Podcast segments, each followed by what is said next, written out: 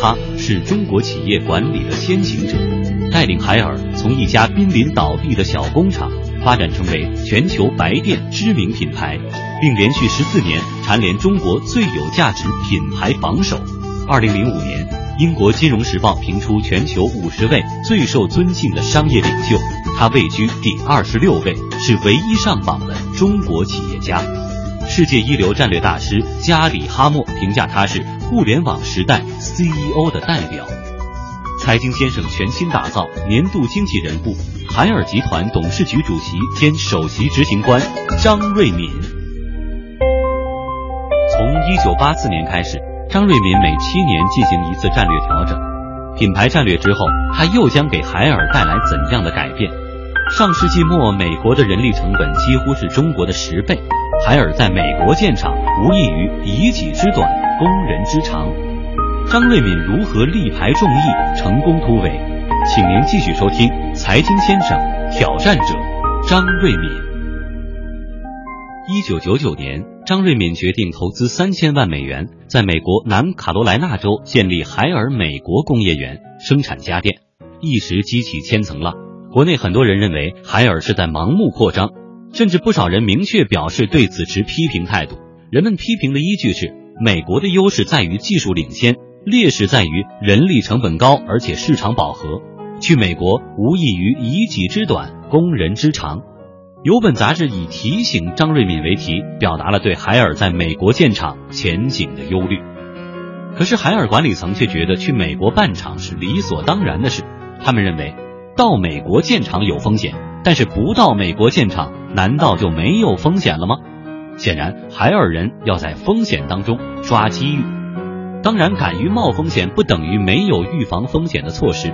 在这方面，张瑞敏和海尔的管理层做了充足预算。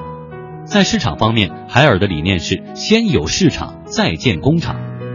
当时的海尔向美国出口冰箱已经达到五十万台，而实际上达到二十九万台就能实现建厂的盈亏平衡。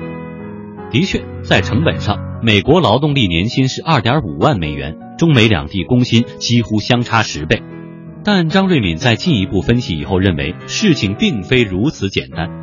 一是中国低工薪优势其实完全被运费抵消了，而且今后运费有走高的趋势；二是在美国建厂可以就地的收集信息，就地开发技术；三是可以节省从中国到美国集装箱的运输时间三十天。另外又节省从接订单到生产的三十天，这对生产需求的快速反应至关重要。四，美国制造的标签是个卖点，对美国零售商很有吸引力，可以平等的与美国企业竞争，其综合优势已经相当明显。就这样，海尔在美国落地生根。如今，海尔正在成为美国本土的品牌，美国的年轻一代甚至不知道它是来自中国的品牌。除了美国之外，德国市场是全球公认的硬骨头，冰箱标准多达一千九百四十二条，包括日本在内的很多家电企业都很难进入。但是张瑞敏带领海尔，硬是将这块硬骨头给啃了下来。和德国冰箱放在一块儿截取商标，这个情况下，你挑哪一个冰箱你认为是最差的？如果最差这个恰好是我们的，说明我们确实有差距。就是这么样才慢慢的进到德国。随着中国企业走出去战略的起航，海尔毫无疑问已经成为中国企业出海的领航者。在海尔三十多年的变革历史当中，张瑞敏都是围绕着德鲁克所强调的客户和员工需求而展开。管理上的东西呢，我们觉得更多的还是学着德鲁克的，永远关注两部分人：外部的用户，内部的员工。四川有的农民呢，就是说用洗衣机他来洗地瓜。他有这种需求，你为什么不能去满足他呢？后来我就跟我们的技术人员说，我说你就可以把它改一改，其实很简单嘛，把那个排水的地方加粗一下，另外呢加上过滤，再加上一点别的功能，加不了多少成本。另外我们刚开始搞空调的时候呢，供不应求吧，老太太买了这个空调之后呢，叫了一个出租车，到家之后她跟那个出租车司机说，说你呢在这等一下，我住在五楼上，找一个人帮我抬这个空调。下来之后出租车没了。出租车这个司机把那个空调给跑掉了，我就要求我们给给这老太太送一台空调去。所以这就是反过来检讨我们自身，就是把所有这方面的用户呢都给他服务到家，那么不仅是送空调，还专门给他安装了冬眠。二零零八年，由美国次贷危机引发的全球性金融风暴开始了，但在中国市场，当时还没有蔓延到实体经济来，至少在家电市场还看不出这种迹象。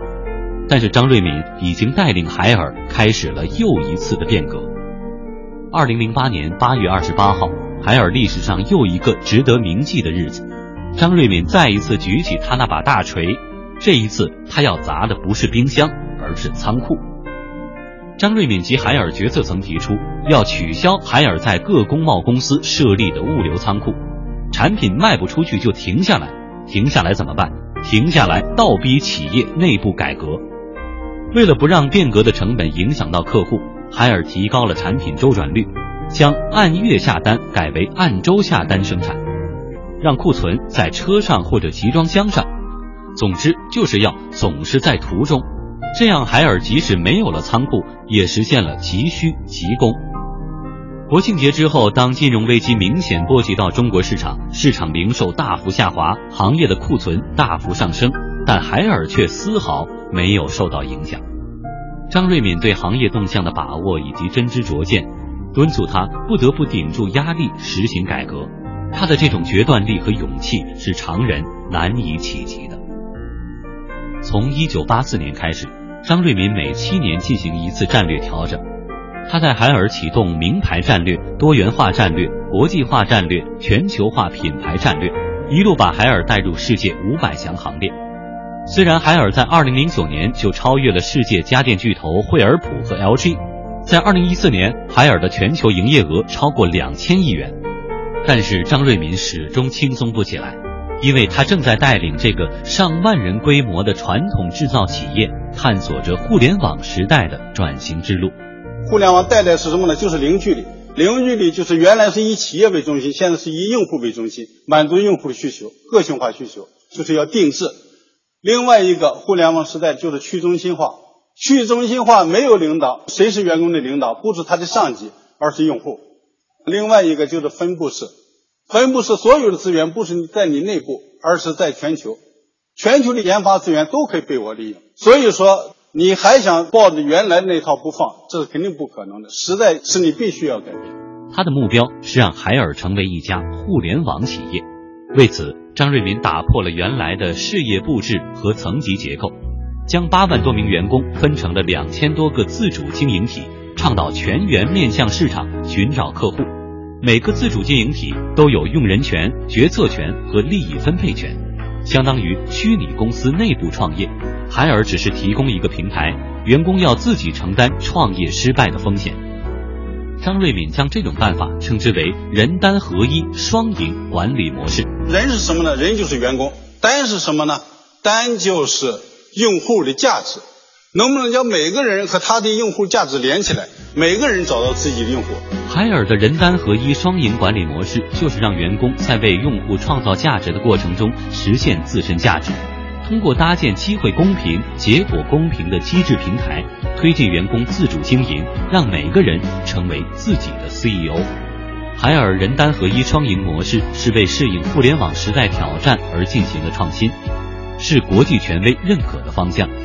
张瑞敏的这一创新成就，让他同时获得了全球睿智领袖精英奖与亚洲品牌永远精神领袖奖，在国际上得到认可，坚定了张瑞敏。对这一模式的信心，管理上没有最终的答案，只有永恒的追求。那我们现在追求呢，就是颠覆传统的管理模式，建立互联网时代的企业模式。我们现在正在探索别人没有走过的一条路，所以是非常艰难。所以现在呢，我受到了很多人的质疑，他们都认为这是别人没有做过的事这是不可能做成的。但是今天这个。这个奖给我勇气，给我信心。我想，我一定会做成。张瑞敏将亲手缔造的两千亿规模的企业航母拆分成了一个个小单元，希望充分激发每个单元的活力，最终组成一支航母编队。很多人并不理解，甚至不认同张瑞敏的一系列创新变革和颠覆，因为这场颠覆式改革已经动了很多人的奶酪。像我们企业里头几万人。然后每个人要找到他自己的用户，这个很难。比方说有很多部门，他就说我有什么用户，比方说财务人员，他说我就是记账的，我只要合规就行了，我管你是怎么个事儿，我知道用户是谁，所以这个其实是非常困难。最近几年，海尔已经从八万多人主动瘦身到六万人。张瑞敏把这次改革用八个字来概括：自杀重生、他杀淘汰。